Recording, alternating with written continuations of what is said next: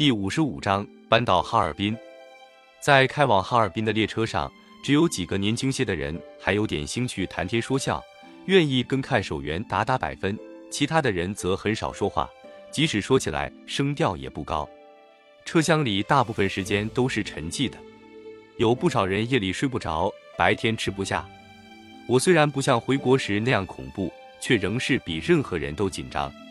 这时。正是朝鲜战场上的美国军队逼近了鸭绿江，中国人民志愿军出国抗美援朝不久。有一天夜里，我见普杰跟我一样睡不着觉，便悄悄地问他对战局的看法。他死阴活气地回答说：“出国参战简直是烧香引鬼，眼看就完了。”我领会他所谓“完了”的意思，一方面指中国必然吃败仗，至少东北要被美国军队占领。一方面担心共产党看到大势已去，江山难保，先动手收拾我们这批人，免得落到美国人手里去。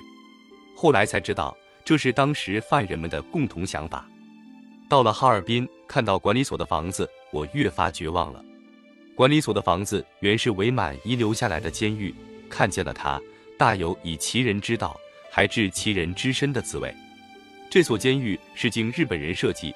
专门关押反满抗日犯的地方，共两层，中心是港台，围着港台的是两层扇面形的监房，监房前后都是直径一寸的铁栏杆，由洋灰墙隔成一间间小屋，每屋可容七八人。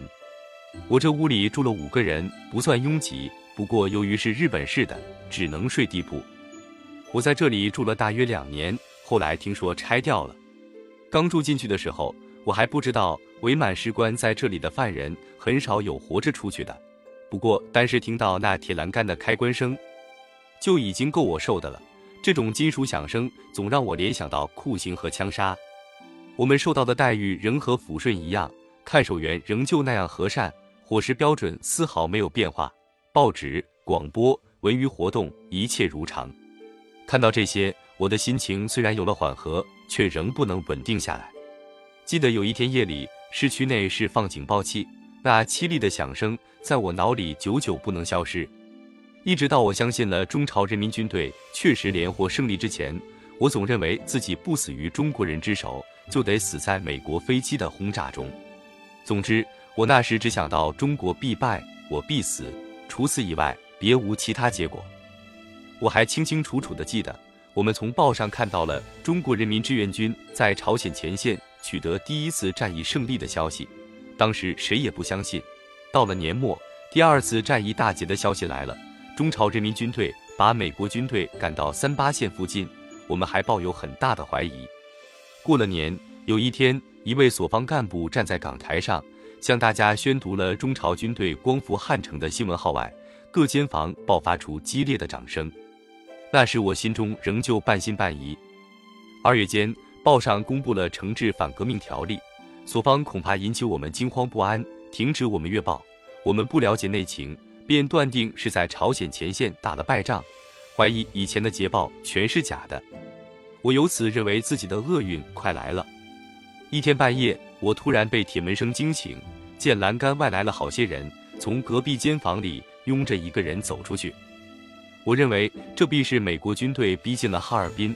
共产党终于对我们下手了，不由得浑身站立起来。好容易度过了这一夜，天亮后听同屋子的人议论，才明白这是个天大的误会。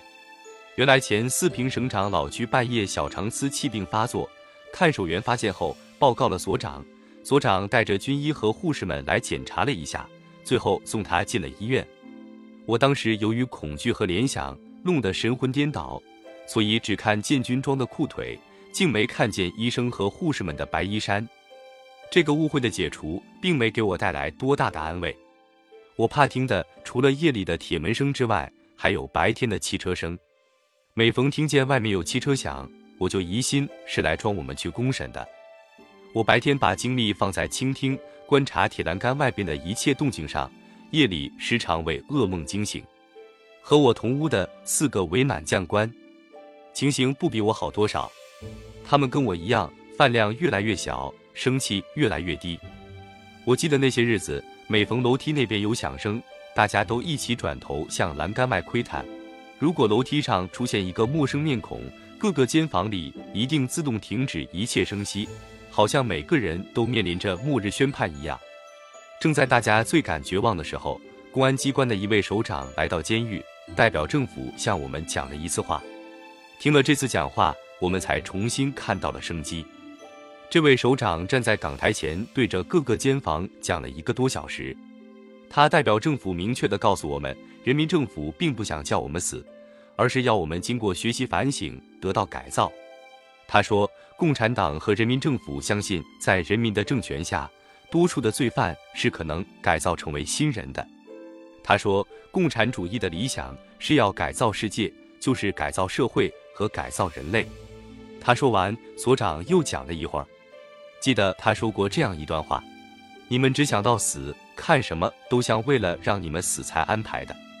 你们可以想想，如果人民政府打算处决你们，又何必让你们学习？你们对于朝鲜战争有很多奇怪的想法。有人可能认为志愿军一定打不过美国军队，美国军队一定会打进东北，因此担心共产党先下手杀了你们。有人还可能迷信美国的武力，认为美国侵略者是不可战胜的。我可以明确的告诉你们，中朝人民一定会打败美帝国主义，中国共产党的改造罪犯的政策也一定得到胜利。共产党人从来不说空话，事实就是事实。你们也许会说。既然不想杀我们，就把我们放出去不好吗？不好。如果不经改造就放你们出去，不仅你们还会犯罪，而且人民也不答应。人民见了你们不会加以饶恕，所以你们必须好好的学习改造。我对那位首长和所长的话虽然不完全懂，甚至不完全相信，但关于政府不想处决我们的这段话，却是越想越有道理。是呵，如果是存心杀掉我们。在抚顺时，何必为我们扩建监狱的澡堂？到哈尔滨又何必抢救垂危的病人？又何必一直对我和年纪大的给予伙食方面的照顾？对于像治病、洗澡之类的这些生活待遇，后来才知道，在新中国的监狱里不是什么稀奇事，但在当时我们确实感到很新奇，把它看作是对我们的特殊照顾。因此，听到了政府人员正面说出。不想消灭我们的话来，我们顿时觉得轻松了不少。关于首长和所长说的学习改造，在当时我们没有一个人加以理睬。在我看来，叫我们看书看报，不过是为了让我们消磨时间，免得胡思乱想。说看几本书就可以改变一个人的思想，我觉得实在不可思议。对于美国军队可以打败的话，我更不相信。同屋的四个自命懂得军事的将官。则一致认为，美国或许没有胆量冒天下之大不韪，不敢拿出原子弹。然而，美国仅仅用常规武器就足以称霸世界，无敌于天下。说可以打败美国军队，只不过是句空话。可是后来，我们渐渐觉得，共产党人不大像是说空话的人。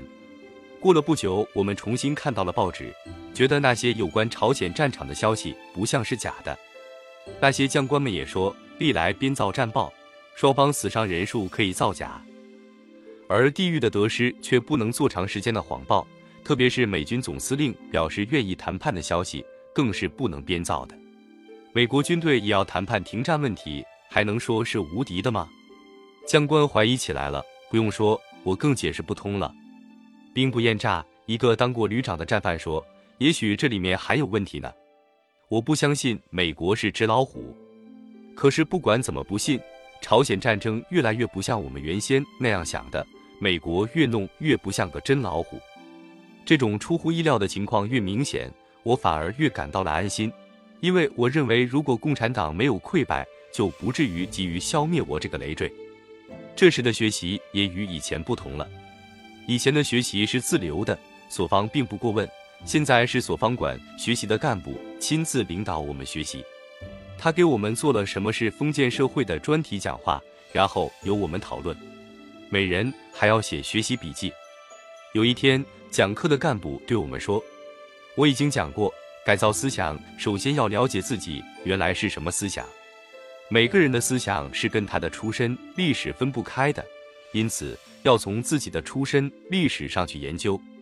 为了进行思想改造，每个人要客观地、无保留地反省一下自己的历史，写一份自传。我心里对自己说：“这就是改造吗？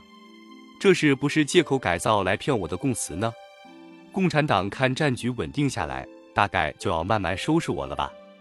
这就是我当时的思想。我正是在这种对立的思想支配下，写下了我的第一份自传的。